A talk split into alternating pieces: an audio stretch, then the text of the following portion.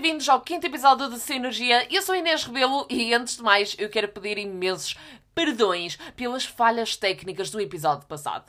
Se me permitem, perdão, senhor, que eu falhei.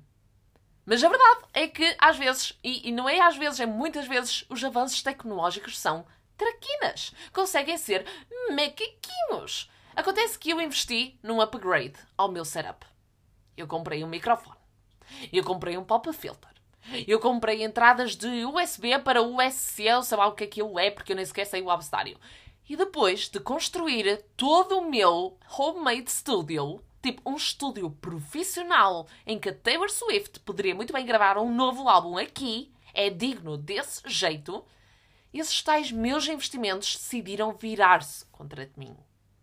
O meu equipamento tentou sabotar a minha carreira no mundo competitivo dos podcasts.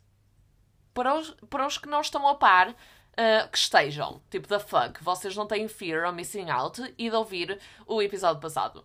Mas pronto, muito resumidamente, acontece que no outro episódio houve por uns longos dois minutos ruídos robóticos que substituíram a minha doce voz. A minha belíssima voz de se escrever à máquina estava com autotune. Autotune, modo Transformers. Então eu hoje, para prevenção, decidi retomar as minhas humildes origens. Estou aqui a gravar de cabeça erguida com um microfone de headphones que eu comprei no aeroporto porque parti os meus da Apple antes de entrar no avião. e estou bem assim modesta e agradecida por isto estar a funcionar sem quaisquer problemas. Eu arrisco-me a dizer que no episódio passado eu fiquei com voz à impressora. E, e não vos fascina imenso, isto é algo que eu penso tanto. E eu não durmo. Uh, Fascina-me imenso o facto das impressoras serem a coisa mais ruidosa em pleno 2020. A humanidade de uma maneira ou outra, já decifrou o esquema de fazer carros silenciosos. Tipo, um Tesla passa por ti a 200 e tu só ouves. Hum. Imagina, se tu estiveres com uma pessoa e um Tesla passa por vocês a 200, a outra pessoa vai te perguntar: ah, mandaste um pozinho? Mandaste um pozinho silencioso? E eu tipo, não, foi um carro que passou em excesso de velocidade. Há carros híbridos com motores potentes que são mais silenciosos do que melgas numa noite quente de agosto. Mas quando uma pessoa tenta imprimir uma página A4 que está a 70% em branco. Ui! Os sons que saem daquela máquina de impressão.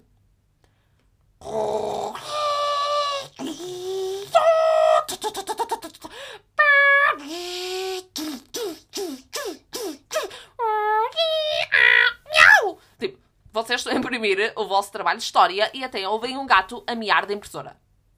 Hum. Uma pessoa que esteja fora da sala em que vocês estão a imprimir alguma coisa, a pessoa vai estar tipo: uh, estão a criar o Frankenstein naquela sala? E não.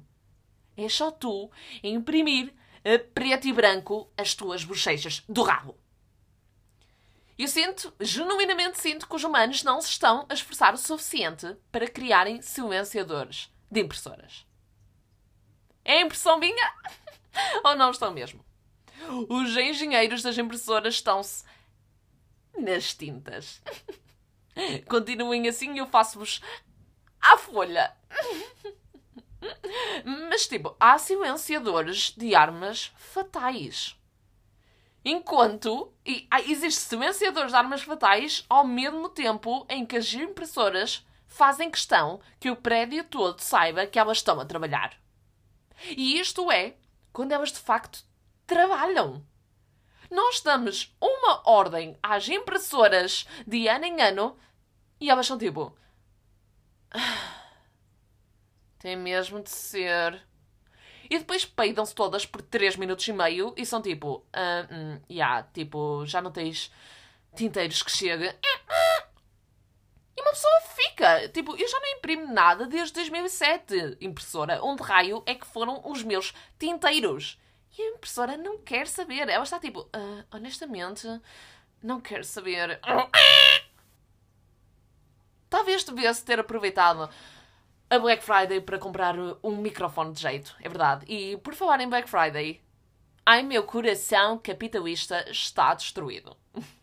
Eu sou uma pessoa anti-consumismo, anticapitalismo, eu sou boeda contra todo este sistema que. Não, não vou estar a entrar por esses, por esses meios, mas sim, eu sou uma pessoa tão anti-consumismo que sou a favor da Black Friday. Parece contraditório, porém, é na Black Friday que uma pessoa paga as coisas pelo preço que elas de facto valem.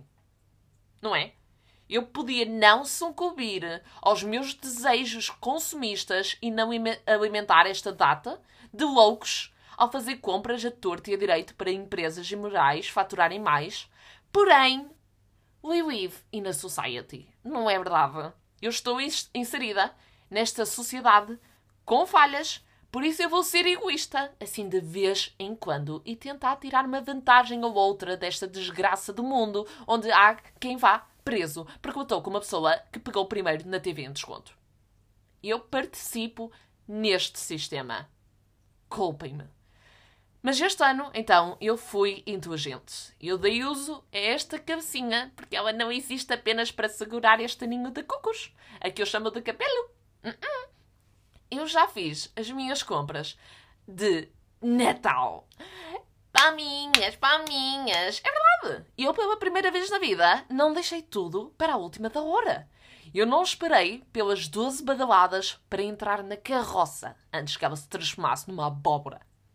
Eu fui amiga para o meu eu do futuro. E livrei-me, livrei-me, aliás, de uma responsabilidade que me ia causar muito stress emocional e financeiro. Mas antes de abordar este tema de Natal, porque isso é algo que eu quero falar daqui um bocadinho, deixem que eu vos diga que é em dias de compras que uma pessoa se apercebe da maluquice do capitalismo. Por exemplo, eu estava nesta loja online eu fui à secção dos acessórios, à procura de uma prendinha para o meu irmão. E vocês acreditam? juro, eu vi uns 20 pares de óculos sem graduação à venda. Tipo, porquê é que é legal fazer óculos uma moda quando uma pessoa vê bem? Isso é cultural appropriation dos cegos. Tipo, olhem para mim, uh, eu não tenho esta deficiência na vista, porém quero participar na vossa cultura. É a mesma coisa que agora próteses das ancas virarem moda. Literalmente, a mesma lógica de batata. Vamos agora ser todos hipsters e comprar próteses porque é bonitinho? Eu fico espantada. Como é que algumas modas são legais sequer? A minha doença não deveria ser um acessório da Lisboa Fashion Week. Mas bem, quero que vocês saibam que este ódio vem, obviamente, de um sítio de inveja. Porque quem me dera a mim ver-me de óculos e gostar. Tipo, ver-me e querer manter aquela armadura fria na minha cara. Eu gasto rios de dinheiro todos os meses em medos de contacto porque simplesmente não consigo ver-me com óculos. Não consigo ver-me ponto final porque eu cega, sou cega como uma toupeira de 90 anos. Tipo, a minha graduação é menos 3,25 em cada olho e sou cega no terceiro. uh, mas pronto, outra coisa que eu também vi e fiquei chocadíssima, e, e por favor, sejam honestos comigo. Digam-me se isto não é de loucos. Eu vi à venda um fio que liga um AirPod ao outro enquanto também serve de colar para a pessoa que o usa. O objetivo dos AirPods é serem fones que não têm fios. E agora estou a vender fios separadamente, que também podem ser um colar, tipo, what the fuck? Acuda-me, eu não estou bem, eu não estou bem. Eu vi aquilo de treco. Eu preferia um cordão umbilical à volta do meu pescoço que um fio para segurar os AirPods. Era menos vergonha na cara. E eu, eu, quando vi aquilo, eu fiquei por um fio de desligar a internet. É Black Friday e mesmo assim a vida não me dá um desconto. Mas pronto, retomando ao tópico de Natal, porque já estamos, não é verdade, em contagem decrescente. Eu estou tão no espírito natalício que eu ontem literalmente pensei: vou embrulhar um charro. crítico, completamente crítico. Uh, eu gosto como a minha alma se mantém jovem neste aspecto, no sentido em que, em que tenho quase 24 anos e ainda quase que morino toda de emoção ao pensar que o Natal está a chegar e, e, que as rabanadas vão virar um prato do cotidiano e que o seu molho vai direitinho para as minhas jancas, ótimo para o coduro. E eu genuinamente vivo para datas como esta. E este Natal vai ser ainda mais especial do que ao costume. Isto é, se o senhor Covid não se importar de tirar umas férias na época. Supostamente, e eu digo isto com um S grande, como o meu, eu vou a Portugal no Natal pela primeira vez desde que emigrei. Eu desde 2005, ai 2005, cruzes, credo, desde 2015, que eu já não sei o que é passar o Natal no meu país de nascença com a minha família que me viu a crescer. E eu sei que isto agora nos tempos em que passamos é um tópico sensível de se falar, porque, porque pronto, a pandemia existe e nada disto, todos os planos que eu tenho em mente podem bem vir a acontecer. Mas eu sinto que o milagre deste Natal vai ser o António Costa conseguir salvar Portugal para que aquela semana de Natal e de Ano Novo sejam passadas em família. E depois olhem, seja o que for. Eu estou a gravar isto domingo, o episódio está a sair, quarto, eu estou a gravar isto domingo, por isso, neste ponto, eh, não sei se já saíram notícias entretanto, mas eu sei que aí em Portugal nem se sabe muito bem se vai poder reunir eh, pessoas, eh, se vão poder estar em família ou sequer saírem dos vossos conselhos, não é? Mas Nossa Senhora de Fátima, eu rezo por um achatamento da curva mais do que nunca. Eu sinto-me tão próxima de viver o que eu mais desejei desde 2015 e o mundo está a conspirar contra mim. Sim, o mundo criou esta pandemia para arruinar o meu Natal e ninguém me convence do contrário. Eu sou o centro do universo toda poderosa. Não, mas agora a sério, eu sonho com este momento desde 2015 e porquê? Eu, quando vim viver para Londres, eu cheguei cá pouquíssimo tempo antes do Natal. Tipo, foi tão próximo da data que os meus pais nem sequer tiveram tempo de organizar o Natalzinho em condições. E eu não os culpo, obviamente. Não quero estar aqui a soar a pita mimada. Mas de facto, uh, aquele Natal, em comparação aos Natais a qual eu fui habituada nos, nos meus primeiros 18 anos de vida, esse Natal foi um difícil de se engolir. Nós nem sequer casa tínhamos, note-se. Uh, nós, não te, nós não estávamos naquele conforto de lar com decorações natalícias que nós fizemos.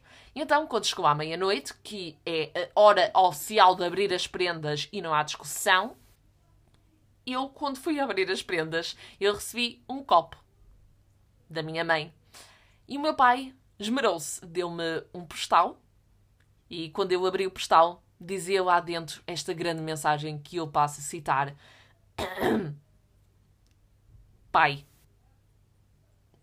Tipo só. e ele identificou. Ele fez questão que soubesse que foi ele que comprou aquele postal. Por isso, e ah, eu obviamente que fiquei extremamente agradecida pelo esforço, mas custou-me ver os meus pais a darem-me um copo e um postal a dizer pai, e, e, e eu via nos olhos deles que eles sentiam que estavam a fazer o seu papel, papel entre aspas, obviamente. Então eu lembro-me de, de ir à casa de banho e simplesmente chorar. Triste, verdade, mas eu sinto que foi necessário, porque foi aí que eu tomei aquele passinho entre ser a pita que quer aprenda e passei a ser uma, uma mulher um bocadinho mais adulta, mais tradicional, se me permitem, porque foi nesse momento que eu, que eu me apercebi de o porquê de, desta data ser sobre família. É assim, é um clichê, desculpem-me. Desculpem-me. Mas de facto foi aí que eu me consciencializei que a família é de facto a única coisa que nós temos neste mundo. E, quer dizer, na maioria dos casos, obviamente. Então, agora que nós já temos mais possibilidades e eu já tenho o meu namorado que nasceu numa família família muçulmana, por isso ele fica louco com o Natal, porque ainda é tudo muito recente para ele. Eu agora sinto que só me falta mesmo aquela presença da minha avó à mesa ou dos meus primos ali ao meu lado para que eu tenha o Natal completo. Uh, por isso, e yeah, Covid, se não for muito incómodo, tipo, não me estragues este momento tão emotivo, se faz favor. Mas pronto, a vida não é o que é. Obviamente Se houver muitos perigos até lá, eu prefiro adiar este sonho de menina por mais um ano para que de facto a minha avó consiga estar presente no próximo Natal, não é verdade? Uh, mas pronto, mudando de assunto, uh, que eu não quero estar aqui já a esgotar todo o meu material natalício. Eu no, no episódio passado disse-vos que eu tenho um segundo emprego, e é verdade. Uh, e de ouvir o episódio se ainda não ouviram. E então eu hoje vou-vos falar simplesmente um bocadinho de alguns episódios que lá sucederam. Não muito, porque é muito material, tenho aqui material para 70 episódios. Então eu vou contar-vos um bocadinho hoje. Primeiramente, quero que vocês saibam que este segundo emprego era suposto ser um trabalho iogurte. E, e talvez trabalho iogurte não seja o termo mais. O termo técnico mais correto vá, mas uh, isto supostamente era para ser um emprego com uma data de validade.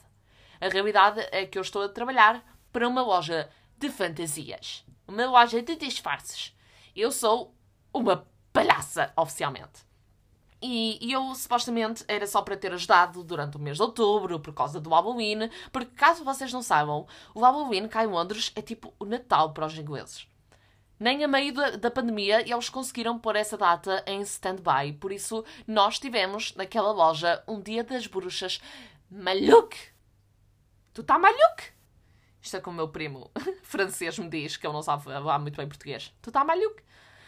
Uh, e então, pronto, essa data foi de doidos. Não só a data, como os clientes e a dona da loja. Tudo, literalmente tudo naquele meio é caótico e, e, e eu posso ficar aqui a falar durante anos sobre tudo o que eu já passei naquele inferno.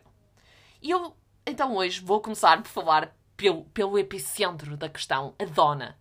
Ela é doidona. Está doida? É. Está louca? É. A minha primeira interação com ela foi uma foi uma grande red flag que me berrou aos ouvidos que eu deveria sair dali. Mais que uma red flag, uma red poça. Já vos explico. Acontece que ela estava atrasada no nosso primeiro dia. E então ela manda uma mensagem e disse-me: Olha, eu moro a dois minutos a pé da loja, anda ter ao meu apartamento e esperas cá na sala com um cafezinho enquanto eu me preparo. E sim, isto aconteceu e sim, eu aceitei entrar numa casa de uma desconhecida. Por favor, não me julguem. Desculpem, falhei-vos outra vez. Mas aconteceu. E agora temos content para o podcast. É só para isso que eu, eu às vezes sou boa para experiências literalmente tipo, ah, podcast. YOLO. É tipo, é o novo Do It for the Vine. Do It for the Podcast. Um, e então, acontece que eu chego lá, chego à sala e eu deparo-me com uma poça vermelha gigante no chão da sala. Foi aí que os meus pelinhos ficaram eretos. Os meus instintos animais estavam em alerta. E eu pensei logo: caí na armadilha. Já estava a visualizar o meu corpito aberto à venda no mercado negro. Menina de 23 anos sem um rim incluído aceita-se ofertas. PS troca-se por uma torradeira. eu acho que ela notou o meu pânico. Ela notou o pânico no meu olhar quando eu deparei-me com, com aquela poça de sangue e foi aí que ela decidiu falar. Que erro. Ela disse uma coisa que, que me fez ficar ainda mais assustada do que eu já estava.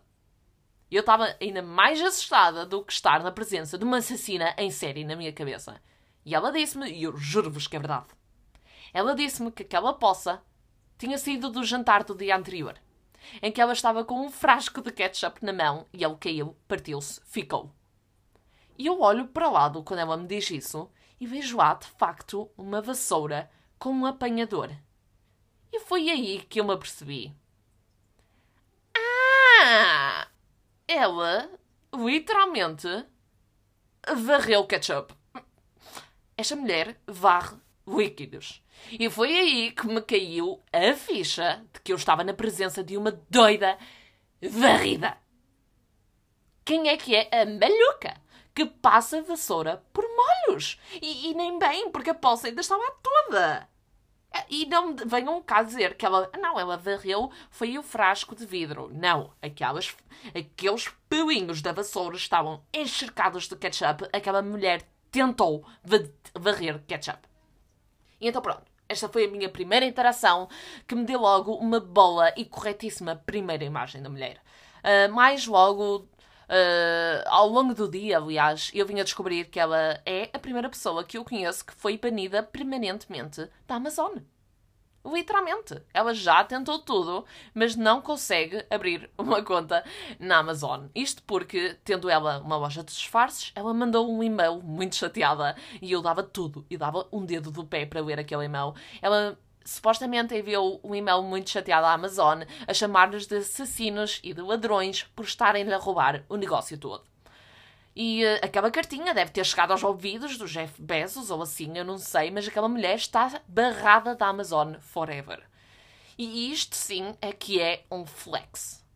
Já não se fazem revoluções como estas. E eu agora, visto que estamos aqui em 21 minutos de podcast, vou ter de tomar uma decisão difícil. E é travar-me de falar. Eu ainda tenho histórias sobre esta mulher mas mais, mais uma vez, não quero estar aqui a esgotar todo o meu conteúdo uh, num episódio, por isso fiquem atentos aos episódios passados que eu. Uh, isto aqui é só a pontinha do iceberg do que esta personagem é. Vai ser uma personagem provavelmente recorrente. Uh, aqui no podcast, e isto é daquelas coisas que eu adoro de ser migrante. Eu posso literalmente falar mal de tudo e todos que me rodeiam nesta vida, Dana Montana, que eles não vão perceber. É uma turca. Nem. Não, não vai, não vai conseguir. Uh, e então pronto, uh, ficamos aqui pelo episódio 2. espero que o som hoje já esteja melhor. Não se volta a repetir, eu juro-vos, amigos. E então pronto, vejo-vos na próxima semana com novos temas, novas histórias e desejo-vos a todos um Feliz Natal. Muito cedo, desculpem, estou mesmo muito no espírito. Pá, fiquem bem e até uma próxima.